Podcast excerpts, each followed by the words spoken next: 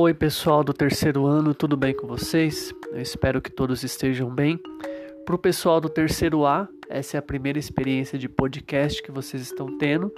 O pessoal do terceiro B já teve a experiência com a matéria de projeto de vida, que eu fiz um podcast na semana passada. É uma nova ferramenta que eu posso alternar com os vídeos, eu acho que vai ficar até melhor da gente trabalhar dessa forma.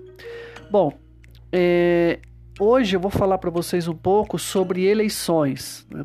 Na verdade, assim, seguindo o currículo do Estado de São Paulo, eu deveria trabalhar com vocês agora, depois que eu trabalhei os sistemas políticos e tudo mais, os três poderes brasileiros. Mas eu já fiz isso em aulas anteriores, né? Inclusive, se alguém perder essas aulas, elas estão lá no Classroom e também tem vídeo gravado no YouTube. É só pegar o link no Classroom que vocês conseguem acessar. Porque os meus vídeos no meu canal do YouTube, eles não são vídeos públicos, né? São vídeos apenas para as pessoas que têm o link. É... Então, eu vou falar um pouco para vocês sobre eleições, né? E quando a gente fala de eleições, eu me peguei imaginando um pouquinho antes de gravar esse podcast para vocês, me imaginando falando de eleições na sala de aula. E eu imaginei exatamente as caras e bocas que vocês fariam quando eu falasse a palavra as eleições, porque apesar de vocês terem o maior respeito comigo na minha aula e tudo mais, de ficar em silêncio e tudo mais, às vezes tem uns casos pontuais ou outro, mas nada que rompam a questão de desrespeito e tudo mais, eu vejo pelas caras e bocas que vocês fazem que vocês não gostam muito do tema da aula. E não é o fato de eu estar explicando e tudo mais, o problema é o tema. E isso acontece muito quando eu trato de política, não é? E filosofia e sociologia, eu tenho reparado é, nesse bimestre que eu estou online, que os grandes temas eles são política, não é? E quando fala de eleição, é aí que começa a vir as caretas, porque muitos de vocês vão votar esse ano porque são obrigados a votar. Né? E eu, eu entendo vocês. Eu entendo perfeitamente porque, apesar de eu amar política, eu estou passando por um momento de profunda decepção com a política. Não é? Tanto que esse ano eu decidi, é, é a primeira vez que eu faço isso em muitos anos não fazer nenhum tipo de campanha ou nenhum tipo de combate a candidatos, nada disso nas redes sociais, porque as últimas eleições elas me deixaram extremamente cansado em relação a isso. E o que tem acontecido na área política também tem me decepcionado muito, não é?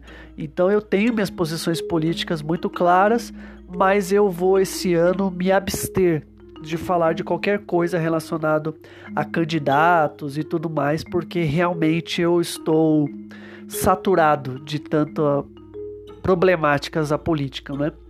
Mas não é porque a gente às vezes não expõe nossa opinião que a gente não deva se preocupar com a política, não é? Porque se o Brasil está do jeito que está, é muitas vezes culpa nossa, porque somos nós que não nos interessamos pelo sistema político, somos nós que não nos interessamos pelas eleições, somos nós que não analisamos os, as propostas políticas dos candidatos, não é?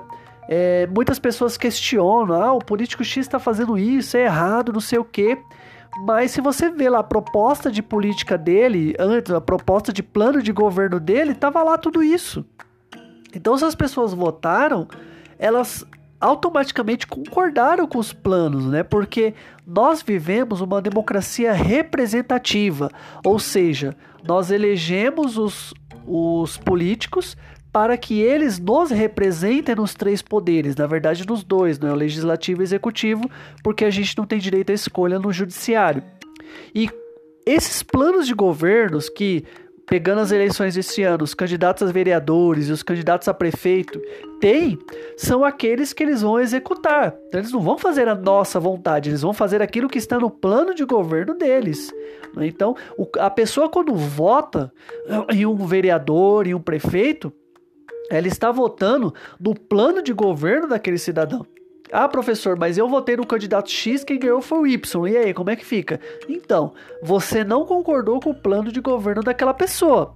Então, você automaticamente se tornou oposição. Você tem o direito de cobrar as coisas positivas que estão no plano de governo, porque essa é outra mania terrível horrível que nós temos no Brasil é tratar política como se fosse time de futebol, não é? Então, assim, eu sou corintiano, todo mundo sabe disso. Então é lógico que eu vou discordar de tudo aquilo que venha do Palmeiras, que venha do São Paulo, que venha do Santos. Não as coisas boas, às vezes os atos de caridade, nada disso. Mas nas questões do futebol mesmo, eu vou discordar. Por quê? Eu torço por um time e eu não concordo com o outro. Tudo bem, no futebol a gente pode fazer isso, né? E é até saudável um certo clubismo. Agora na política não dá para fazer. Se eu não concordo com aquele cara, eu falar ah, tudo que ele faz não presta, mas nem tudo que o candidato faz ele não presta. Eu posso até discordar de algumas políticas porque estão relacionadas à ideologia de direita, de esquerda, de centro que aquele político tenha, mas eu não posso dizer que tudo que ele faz é errado porque tem coisas que ele faz que são boas para a população. Né? Então a gente não pode demonizar o outro simplesmente porque a gente não concorda com a composição política dele. Né? Então ser oposição é cobrar as coisas boas que estão no plano de governo e discordar das coisas que você discorda ideologicamente, mas não é discordar de tudo, né? Então, às vezes o político só respira, a pessoa fala, tá vendo? Ele tá respirando, tá errado. Isso é torcer pela política como time de futebol. E política não é futebol, que a gente pode torcer e simplesmente tratar como se fosse um esporte.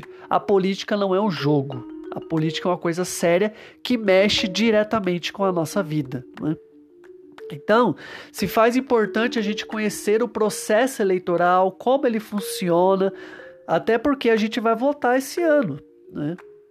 Eu pedi para vocês fazerem uma pesquisa e o terceiro A, bastante gente fez, o terceiro B, infelizmente, não, não foi tanta gente que fez assim, dos candidatos a prefeito de Taboão da Serra. E por que, que eu fiz isso? Porque vocês vão votar para prefeito em Taboão da Serra. Professor, eu não voto esse ano, mas é importante conhecer porque desses que estão candidatos esse ano, um vai ganhar. E esse um que vai ganhar, ele provavelmente vai tentar a reeleição daqui quatro anos, porque o atual prefeito já está no segundo mandato, ele não vai se eleger de novo. Então, quem ganhar agora vai para o primeiro mandato e aí pode tentar daqui quatro anos a reeleição. Então você vai conhecer os candidatos hoje, as suas propostas de governo hoje, mesmo que você não vote, porque daqui quatro anos você que não vota hoje vai votar. E aí você vai saber se a proposta dele desse ano é a mesma daqui quatro anos, porque não pode ser. A cidade muda muito em quatro anos. E você que vai votar tem a obrigação de conhecer o plano de governo dos candidatos, sobretudo aquele que você pretende votar. É? E muitos desses candidatos são conhecidos da gente. Pessoas próximas, pessoas que você conviveu na sua infância, pessoas que você conhece pela história que tem na cidade. Então, por isso que eu pedi a pesquisa para que você pesquise um pouco do que aquela pessoa está pensando e tudo mais. E, e olha que interessante, quando eu pedi a pesquisa, ainda não tinham sido feitas as convenções para oficializar a, a, candidatura. Agora, hoje, dia 21 de setembro, vocês estão escutando esse podcast um pouco depois, porque eu só publiquei depois para vocês, mas hoje, dia 21 de setembro, quase todas as convenções já foram feitas. Pode ser feita a convenção, se eu não me engano, até o dia 30 de setembro. Então, a maioria dos candidatos que eram pré-candidatos quando vocês pesquisaram, hoje eles são candidatos à prefeitura de Taboão na Serra.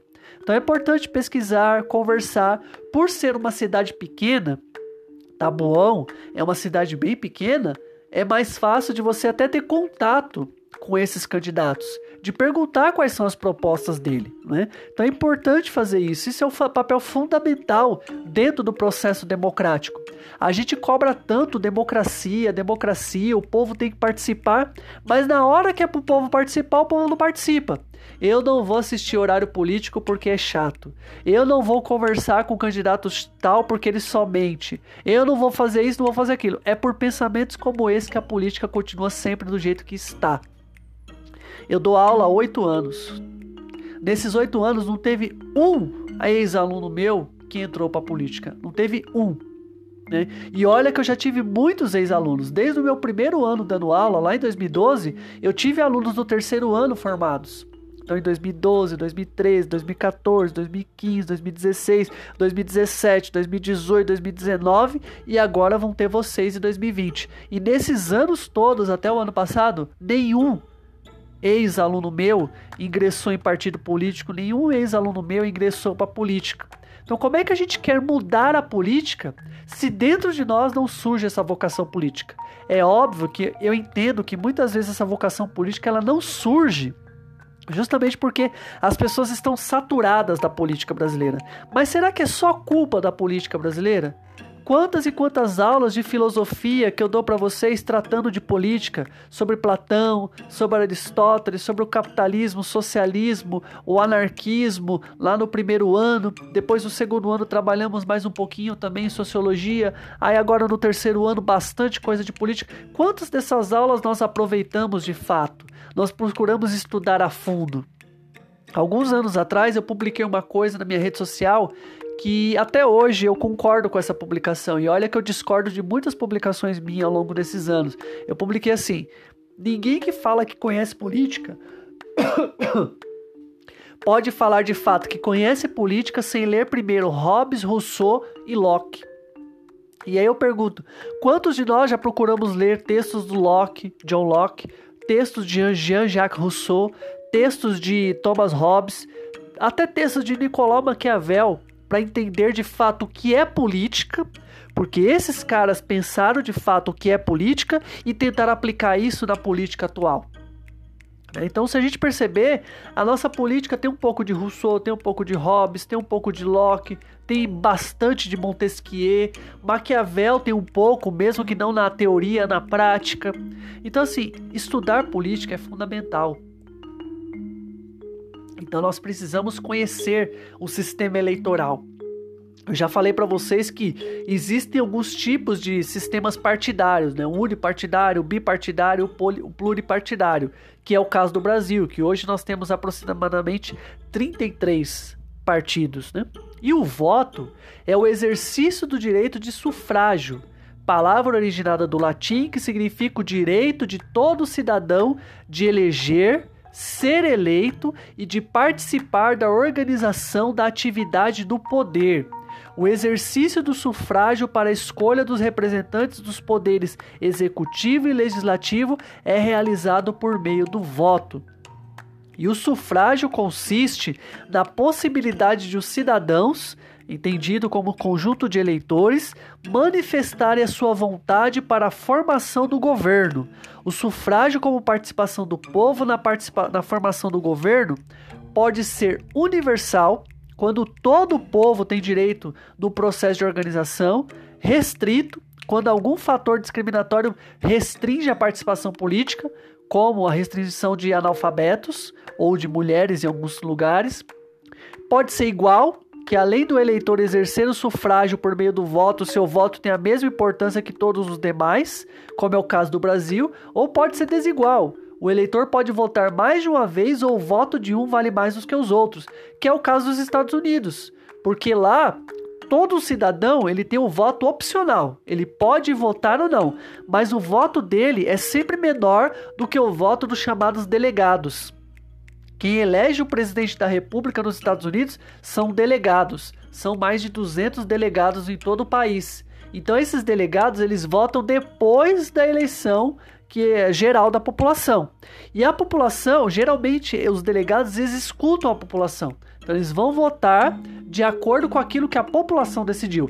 Geralmente, porque não é sempre que acontece. Na última eleição, por exemplo, é, o candidato da oposição dos democratas, se eu não me engano era a Hillary Clinton, ela teve mais votos do povo do que o Trump. Mas o Trump teve mais votos dos delegados, então ele foi eleito pelos delegados. Isso é o chamado voto desigual, que é diferente do Brasil. No Brasil, qualquer voto tem o mesmo peso. O meu voto e o voto do presidente da República têm o mesmo peso. Né? A diferença aqui é que é, para eleger o poder legislativo, deputados, senadores, vereadores, é, existe a famosa o coeficiente eleitoral. Então, um candidato X ele recebe um número de votos, ele puxa do partido dele mais alguns candidatos, mesmo que esses não tenham sido eleitos pela população que eu acho um absurdo, né? Então o cara, sei lá, ele te... é, é o fator tiririca, né? Que o pessoal costuma dizer. O tiririca teve não sei quantos votos e ele levou do partido dele um monte de gente que teve muito menos votos e muitos desses que ele levou eram corruptos, né? Então as pessoas votaram para brincar no tiririca, né? Naquele jargão dele, né? Pior que estar não fica, porém isso acarretou que muitos corruptos entraram né, no poder graças a essa brincadeira. Então, olha como que o voto brasileiro não pode ser tratado como brincadeira, né? Infelizmente, quando a gente liga o horário eleitoral, tem muitas pessoas lá que se vestem de palhaços, que fazem memes e tudo mais, porque trata aquilo com a brincadeira. E aí a população que tá desse lado, ela vota naquele. Ah, achei engraçado, eu vou votar nele. Só que ela não sabe o perigo de votar nesses candidatos, porque dependendo do partido que ele esteja, ele leva um monte de gente que não tem nada a ver com política para lá. Então aquele cara às vezes não faz nada. Não faz absolutamente nada. Mas os que ele levou fazem uma verdadeira tragédia para o país. Olha o poder que nós temos na mão e a gente não entende esse poder. Infelizmente, muitos que estão escutando esse meu podcast devem estar fazendo outra coisa agora enquanto eu estou falando. Ou simplesmente nem escutaram o meu podcast. Ou simplesmente estão falando, ah, nada disso que o professor está falando vai acontecer. Pode acontecer, pode ser que seja um trabalho em vão esse meu podcast para vocês de quase 16 minutos, né? 16 minutos agora. Mas é importante a gente entender todo esse processo eleitoral porque isso faz diferença na nossa vida. Então a gente precisa entender isso. O voto pode ser também secreto, público, obrigatório, facultativo, direto ou indireto. Né? Então, o sistema eleitoral ele é fundamental para a gente entender a política. Para terminar, eu vou ler mais um trechinho aqui da, da do texto que eu estou trabalhando com vocês. O sistema majoritário é aquele que o candidato precisa obter a maioria absoluta ou relativa dos votos. No Brasil, a escolha dos chefes do poder executivo, ou seja, presidente da República, governador e prefeito, na eleição desse ano, somente prefeitos, é feita pelo sistema majoritário por maioria absoluta, isto é, só se considera eleito aquele que obtenha mais da metade dos votos válidos que compõem o colégio eleitoral.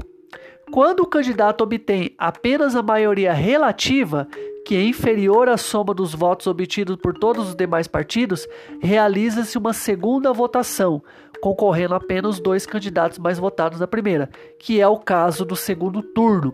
E se eu não me engano, existe uma lei aqui no Brasil que você precisa ter um número X de eleitores naquele local para ter segundo turno. É por isso que, se eu não me engano, Taboão da Serra não pode ter segundo turno, mas São Paulo pode ter segundo turno, né?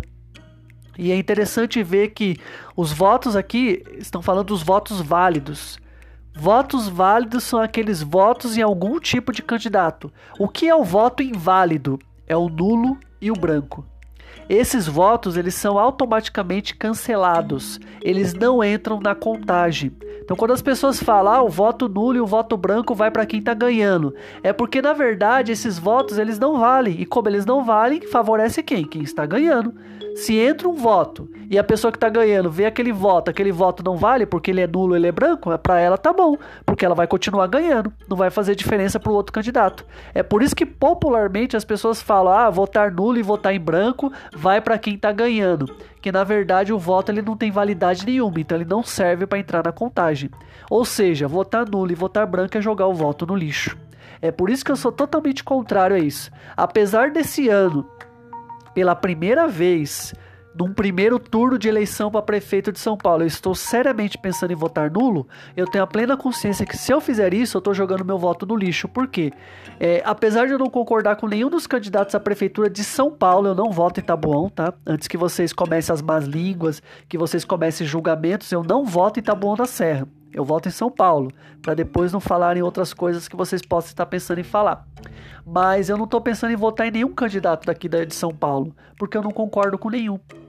Mas se eu votar nulo, que seria a minha primeira opção, é, eu estaria jogando meu voto no lixo. É por isso que eu tenho plena certeza que, apesar de hoje eu pensar isso, daqui dois meses, quando eu votar, que a eleição vai ser dia 15 de novembro, eu vou escolher um candidato e eu vou votar. Mesmo que seja aqueles candidatos que não vão ganhar porque eu prefiro votar num candidato que não vai ganhar do que jogar meu voto no lixo. Né? Então a gente precisa pensar sobre isso. Eu vou encerrar esse podcast por aqui.